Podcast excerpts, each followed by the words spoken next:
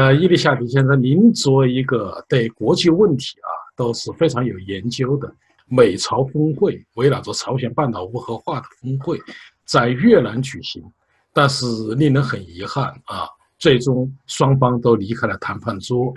啊，川普飞回了华盛顿，呃，金正恩啊，这个也返也返回也要返回呃自己的平壤。所以，对这一次峰会为什么会破裂，您觉得原因是什么？您能否跟观众朋友分享一下？我认为是川普太啊过于幼稚。第一个，呃，再一个呢，就是他对这种集权政权呢不是很理解，对他们的思维呃没有一个深入的了解。呃，他大概是长期经商，对政治不是很熟悉。然后呢，他可能擅长于谈判，但对于这种集权政权的，呃，集权统治者，对他们的心理不是，应该是不是很了解的。所以，川普因为一些政策，他的一些在美国的政策，受到各种啊。阻碍吧，或者是直轴，所以呢，他不能够实现它。然后再加上这个通俄门的这个调查，使他有点着急。他急于在明年的这个选举之前，啊，制造一些成绩出来。所以呢，他急急忙忙从美国飞到越南，啊，他以为通过他个人的这种个人外交的这种魅力。可以说服金正恩，使他呢放弃这种啊核武试验以及核武研究，但是呢，啊金正恩似乎也揣摩到了川普的这种呃处境以及他的急切心情，所以他提出的条件呢是川普无法接受的。呃，即便川普想接受，他也知道他没办法落实，因为他会遭到强烈的啊质疑，尤其是军方方面的。呃，因为上一次会见回来以后呢，川普就取消了呃很多的联合军事演习在朝鲜半岛的。那么这些呢，实际上是川普做给金正恩，想通过这种个人的魅力以及个人外交的这种啊。西方这个，尤其是美国制度的这种总统的权利，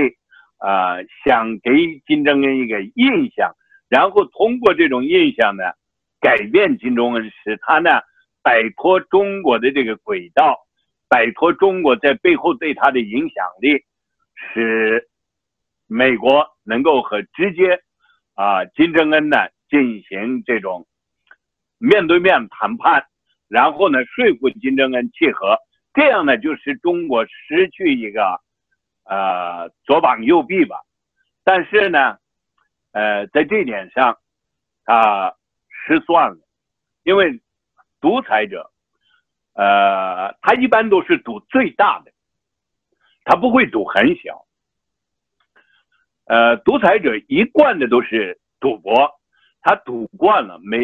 因为独裁者在国内每次的赌都是赌最大。而且也能赢，包括金正恩的杀了他的姑父啊，杀了他的自己的哥哥通呃同父异母的哥哥，这些都是一种极大的一个赌博冒险，而且每一次他都赢了，而且和在中国、美国这个包括俄罗斯的这几个三角游戏当中，金正恩玩的风生水起，所以他每次赌都赢了。所以他把这次呢，可能赌注也压大了，呃，他没有想到川普会走开，这点可能金正恩是失算了，啊，川普先失算，金正恩是后失算，川普失算呢，他以为他能够远道而去到越南和他会面，应该能够谈成，应该能说服他，所以他失算了。但是条件太大，川普答应不了。那么金正恩以为川普处于这种困境情况下可能会答应他，这是金正恩失算了。那么这里面呢，中国赢了，在这一次的外交啊，呃，这美国和朝鲜的这个外交上，美国也输了，朝鲜也输了，但中国赢了。中国一直对美国的这种，尤其是川普的这种让人捉摸不透的个人魅力外交，一直是中国忧心忡忡的一个重点，因为他搞不清在哪一些方面他能够和金正恩达成，会不会哪一天真的把金正恩给感动了，然后一下子摆脱中国的这个轨道，进入到美国的这个轨道上。那会将是中国失去一个极大的一个啊牌和美国要打的牌，那么所以呢，中国一直在背后在做手脚，而这次这个谈判的失败，那么中国是最大的赢家。啊，有些人分析说中国会很紧张，我觉得中国会很高兴对这个失败。那么这个失败的原因呢，就是金正恩以为啊，川普会啊答应他的这种大赌博，呃，他的大赌博，我的猜测是要求美国呢啊从南韩撤军，停止那些军事演习，啊，包括呢呃取消全部的制裁，然后呢朝鲜慢慢的去和，但是金正恩他也知道。如果没有和，没有这块讹诈的这块牌，金正恩啥都不是。呃，再加上呢，如果美国换个总统，他的政策还会变。这些总统是去和，如果他去了和呢，下一个总统可能会提出人权问题，施压朝鲜。所以，朝鲜这些独裁政权对民主政权的研究是非常深入的，他们都知道。和这个总统打交道，打完了交道，政策的改变极有可能很大。在这点上，金正恩对美国的了解远远超过川普对独裁者的了解，对朝鲜的了解。所以呢，金正恩本来是想赌大的，能赢多少算多少，但没想到川普呢一下子就给走开了。这样呢，就是金正恩和朝呃川普这两个人的谈判。呃，失败的原因就在这儿，就说金正恩狮子大开口，这个呢没有啊成功。我想这个不会是事先中国安排的，而是金正恩在玩中国、美国在这个游戏的过程当中，他失算了，他狮子开口太大。那么中国呢，在这一点上，应该说是歪打正着，赢了一分。呃，赢了是赢了，但下一步呢？中国还是有担忧，担忧什么呢？中国最大的担忧是，川普是一个捉摸不透的人。川普的这种啊不稳定性，呃，既是他的缺点，也是他的优点，啊，也是他的强势。这给中国一直在出难题，尤其是在这个贸易战的问题上，也使得中国。非常的被动，因为不知道川普是会同意，还是会坚持他的原则。那么现在看起来，通过从川普回来以后，他在他的演讲里头，他回答记者问的时候，他说，朝鲜的货物百分之九十三